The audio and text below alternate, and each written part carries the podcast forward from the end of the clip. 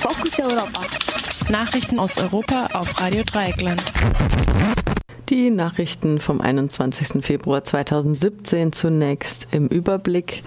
Polizei durchsucht Parteizentrale des Front National. Waffenhandel auf höchstem Stand seit Ende des Kalten Krieges. Österreich und Ungarn streiten sich um Rückschiebung von Flüchtlingen. Am gestrigen Montag durchsuchte die französische Polizei die Parteizentrale des Front National. Grund dafür war die Affäre um die Anstellung und Bezahlung von MitarbeiterInnen aus EU-Geldern. Parteichefin Marine Le Pen und andere EU-Abgeordnete sollen ihre Mitarbeiterinnen im Europäischen Parlament für Aufgaben in Frankreich eingesetzt haben.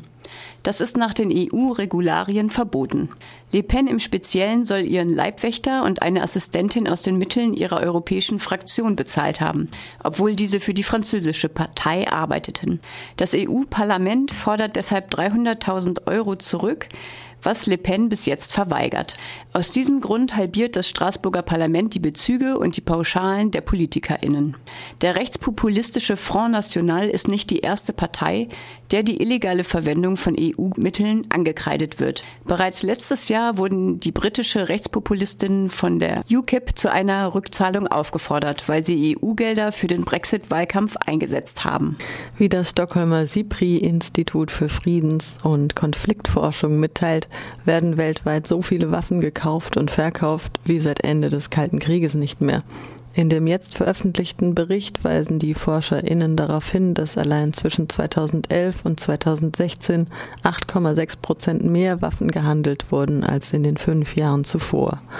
Wenig überraschend ist vor allem die Nachfrage in den Krisenregionen des Nahen und Mittleren Ostens stark angestiegen. Im Zeitraum von 2012 bis 2016 kam es laut Bericht zu einem Anstieg von 86 Prozent in der Region. Damit gehen aber immer noch nur 29 Prozent der weltweiten Waffenimporte in die Weltgegend, in der beispielsweise der sogenannte Islamische Staat, das Assad-Regime in Syrien und die irakische Armee seit Jahren Krieg führen. Die größten Importeure weltweit sind Indien, Saudi-Arabien, die Vereinigten Arabischen Emirate, China und Algerien. In Europa steht Großbritannien an der Spitze. Allerdings zeichnet sich für Europa ein anderer Trend ab. Es werden weniger Waffen importiert und viel mehr im eigenen Land gekauft. Bei den Waffenexporten stehen die USA, Russland, China, Frankreich und Deutschland an der Spitze. Von ihnen kommen, wenn auch unterschiedlich stark, 74 Prozent der weltweiten Waffenverkäufe ins Ausland. Zwischen Österreich und Ungarn gibt es Streit um die angebliche Rückschiebung von Geflüchteten auf ungarisches Staatsgebiet. 58 Menschen sollen von dieser Aktion betroffen gewesen sein. Die ungarische Regierung wirft Österreich vor, eine Abschiebung von im Grenzbereich angetroffenen Geflüchteten durchgeführt zu haben. Nach den Schengen-Regeln sei dies nur dann erlaubt, wenn es vorher eine Absprache mit dem Zielstaat gegeben habe.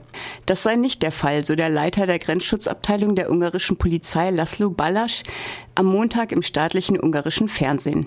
Österreich wiederum erklärte, dass es sich nicht um eine Schengen-Abschiebung gehandelt habe, sondern um die Rückführung von Menschen, die innerhalb eines 10 Kilometer Radius um einen Grenzübergang angetroffen worden seien. In diesem Grenzgebiet können Menschen nach aktuellem österreichischem Recht auf diese Weise an einer nicht rechtmäßigen Einreise gehindert werden. Sollten die Angaben so stimmen, würde es sich um den ersten größeren Fall einer Rückschiebung aus Österreich handeln. Diese sogenannten Pushbacks, also Rückschiebungen ohne die vorherige Möglichkeit, einen Asylantrag zu stellen, werden von Menschenrechtlerinnen und UN-Flüchtlingshilfswerk scharf kritisiert. Sie verstoßen nach Einschätzung des UNHCR und anderer Organisationen gegen internationales und europäisches Recht. Ungarn schiebt seinerseits täglich Dutzende Menschen über die Grenze nach Serbien zurück.